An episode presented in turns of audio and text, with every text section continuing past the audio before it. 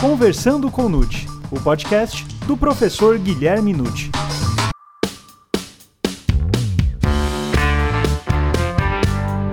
Olá, sejam muito bem-vindos a mais um episódio do Conversando com Nute. Você sabe se a busca e a apreensão é um meio de prova? E você também sabe quais os fundamentos para decretar a busca domiciliar? E quanto à inviolabilidade do escritório do advogado? Meu nome é Gustavo Rodrigues e essas e outras questões serão respondidas agora, pois está começando Conversando com Nuti, o podcast do professor Guilherme Nuti.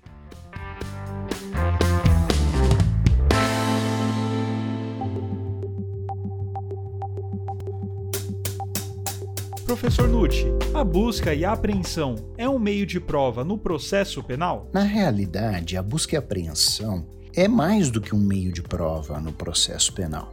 Se formos observar, podemos considerá-la separadamente. A busca é um movimento desencadeado por agentes do Estado para a investigação, para a descoberta, para a pesquisa de algo que seja interessante para o processo penal e realizando-se em pessoas ou lugares. Ao passo que a apreensão é uma medida assecuratória que toma algo de alguém ou de algum lugar com a finalidade de produzir prova ou preservar direitos. Eu sei que, como regra, é? estamos todos acostumados a tratar do mandado de busca e apreensão, coisas juntas, unidas, porque, naturalmente, desencadeia-se com autorização do juiz o movimento dos agentes estatais para investigar alguma coisa e, encontrada esta alguma coisa, apreende-se para servir de prova. Então, na verdade, a natureza jurídica da busca e apreensão é mista. A busca pode ser um ato preliminar da procura de alguma coisa e aí sim, encontrada, une-se à apreensão assegurando a captura. Por isso também podemos dizer que se trata de um meio de prova. E as medidas podem ser efetivadas separadamente?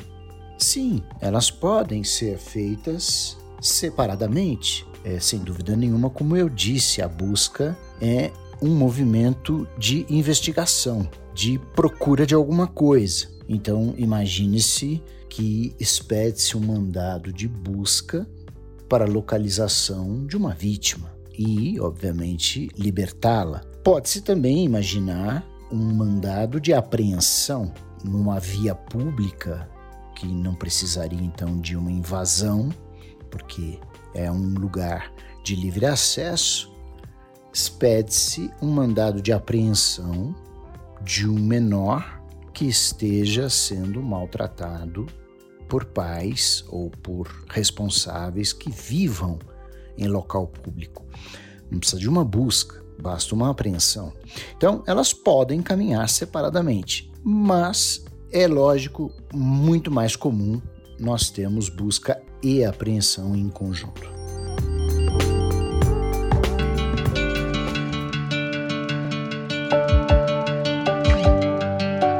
Professor, quais são os fundamentos legais para decretar a busca domiciliar?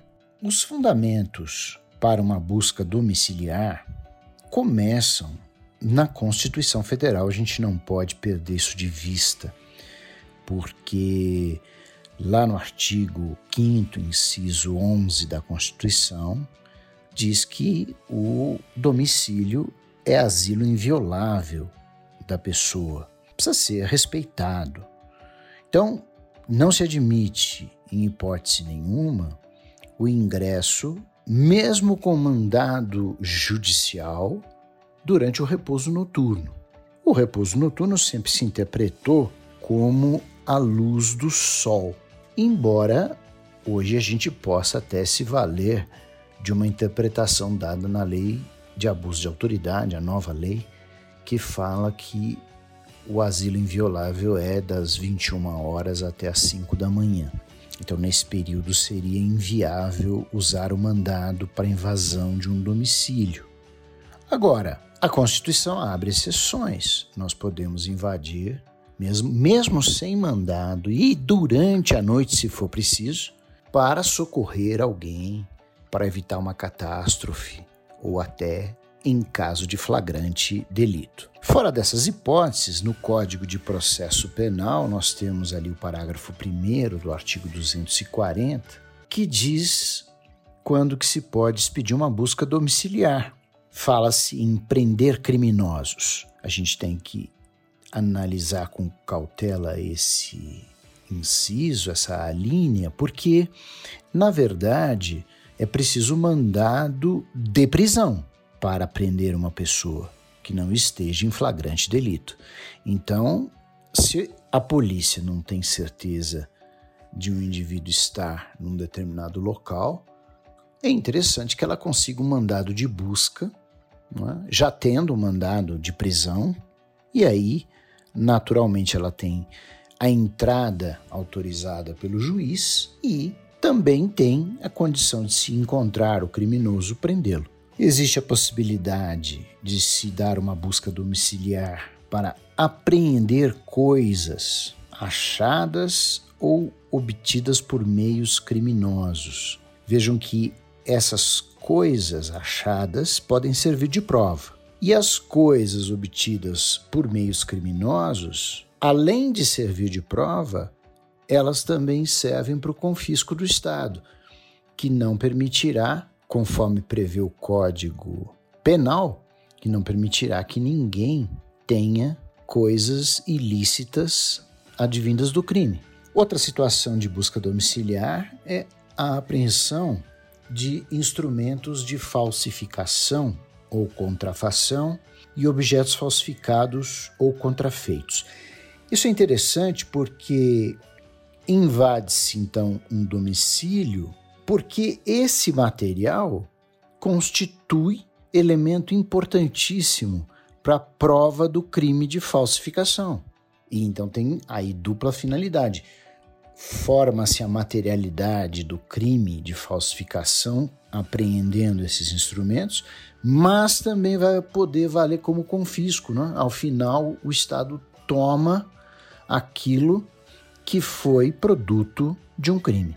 Outra hipótese que é prevista nesse parágrafo primeiro é a apreensão de armas e munições usadas para o crime, destinadas ao ilícito.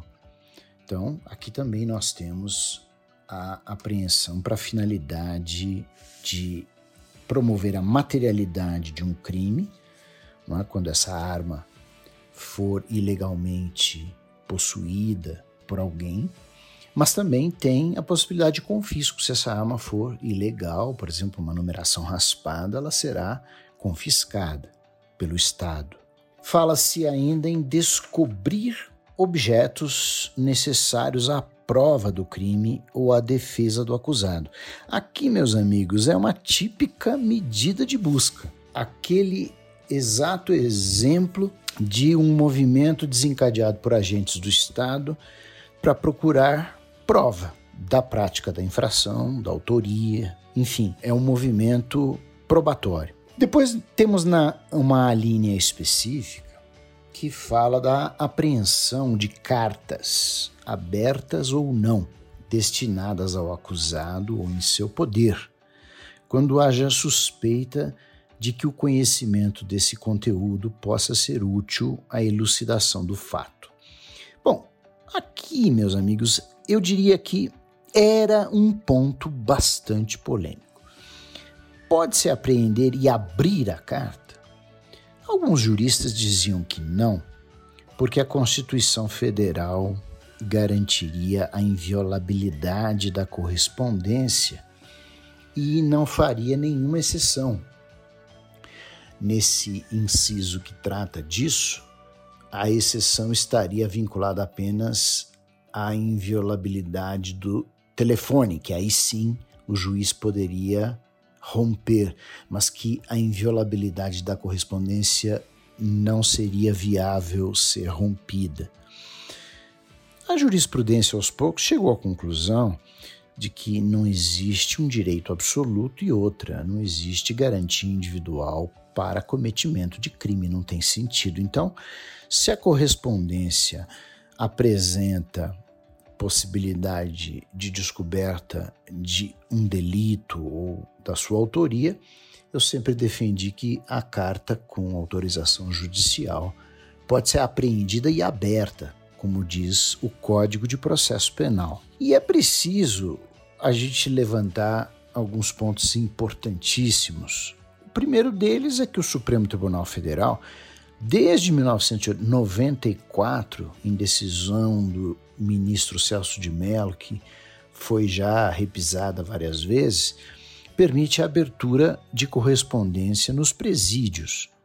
Aliás, graças à abertura de algumas correspondências, eu me lembro na década de 90, descobriram quadrilhas que queriam eliminar juízes e promotores. E com essa descoberta foi desmontado o plano. Isso há muitos anos, portanto, é permitido. Agora, vamos ser bem realistas. Né? Hoje em dia, nem os presos mais têm interesse em usar correspondência, porque com o avanço da tecnologia, o que se encontra em presídio hoje não é um papelzinho, um envelope e uma caneta. O que se encontra é celular. E é pelo meio do celular que os presos se comunicam. Tanto é verdade que o poder público foi obrigado a tipificar o crime de ter celular no presídio e considerar também falta grave. Dizer, uma coisa nova, que não veio com o código de 40, nem poderia ter vindo porque não existia celular. E hoje, então, voltando a, a dizer, essa apreensão de carta é praticamente letra morta. Né? porque as comunicações são feitas por WhatsApp, por Telegram, são feitas por e-mail, são, enfim, tecnológicas, não são mais feitas no papel. E existem mais duas possibilidades aí nesse parágrafo.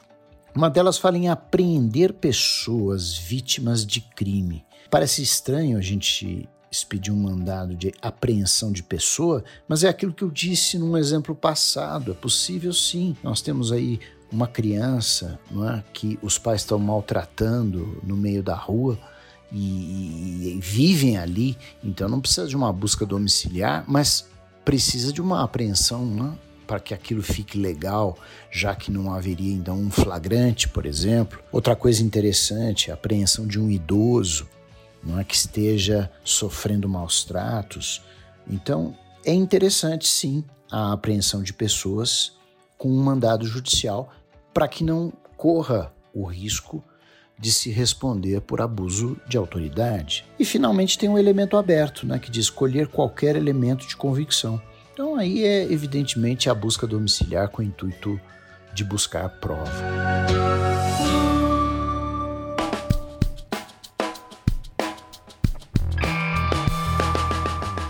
Como se procede a busca pessoal? No tocante à busca pessoal, nós temos aí inúmeras opiniões, né? Até porque, meus caros, é muito difícil não, você fixar regras muito claras em lei, porque as circunstâncias fáticas mudam demais.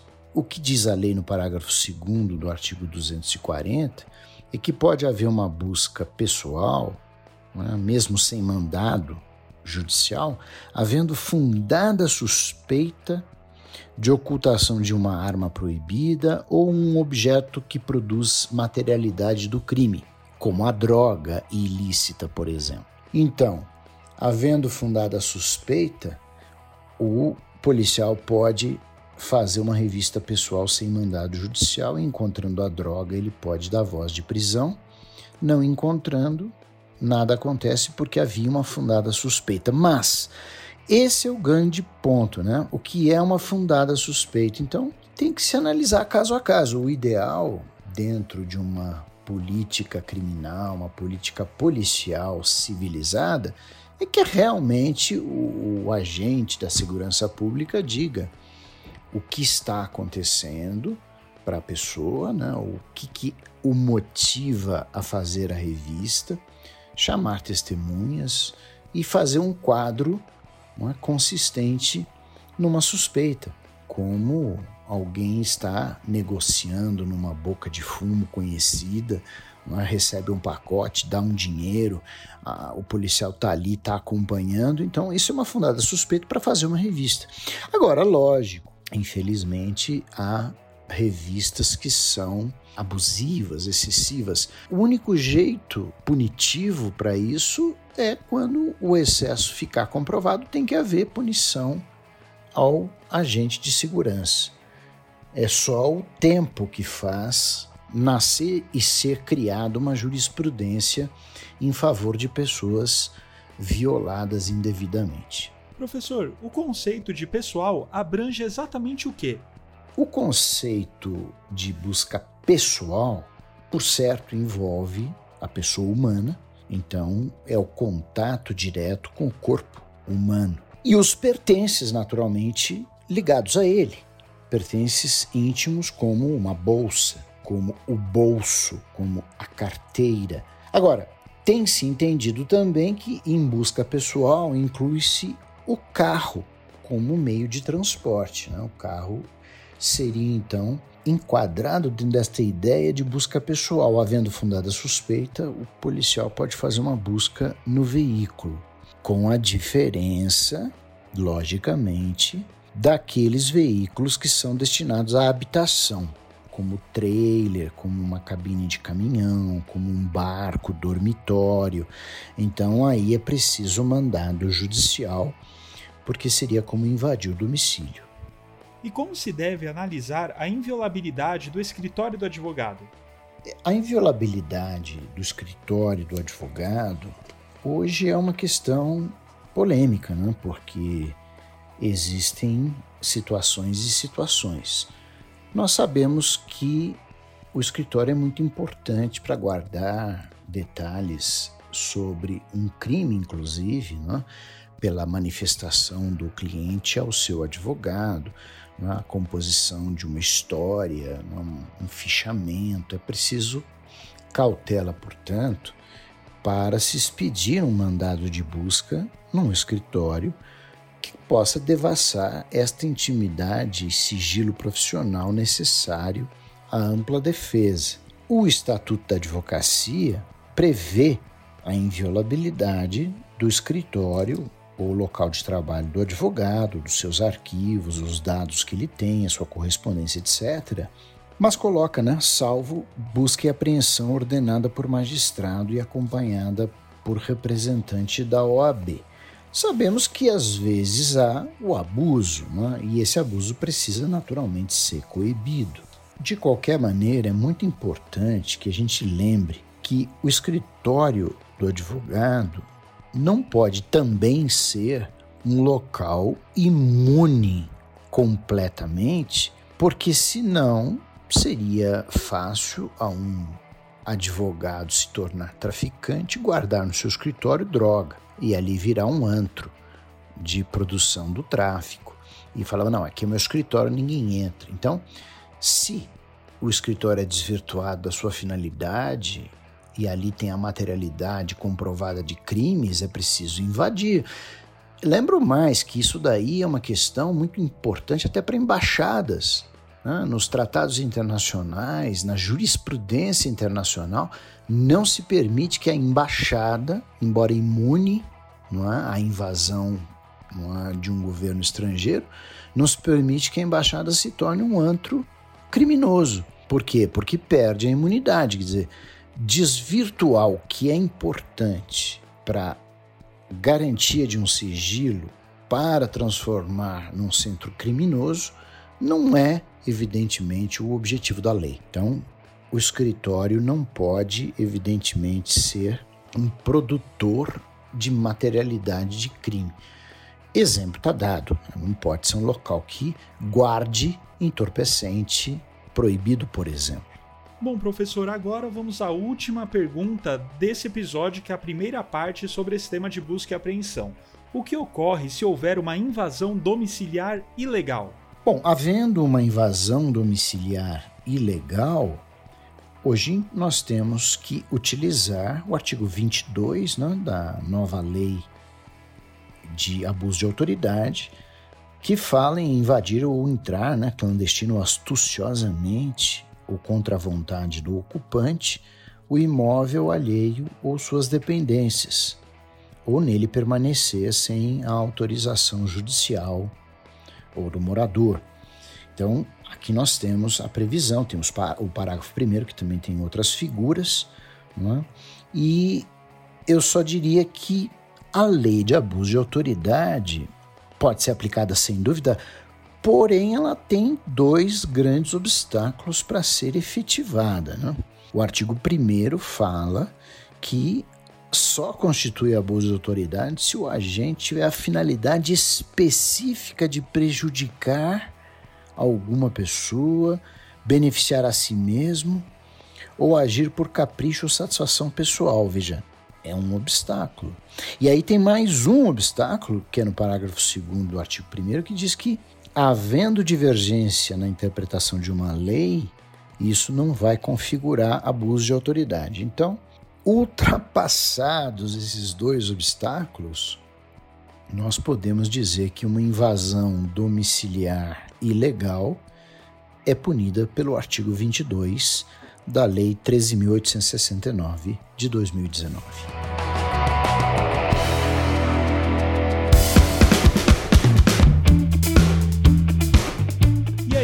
Gostou desse episódio? Então divulgue, indique e compartilhe com aqueles seus amigos e colegas que ainda não conhecem os podcasts e podem se interessar pelo tema. E não perca o nosso próximo programa, que será a parte 2 do tema Busca e Apreensão. Lembrando que toda terça-feira, um novo episódio do Conversando com Nute. Até mais!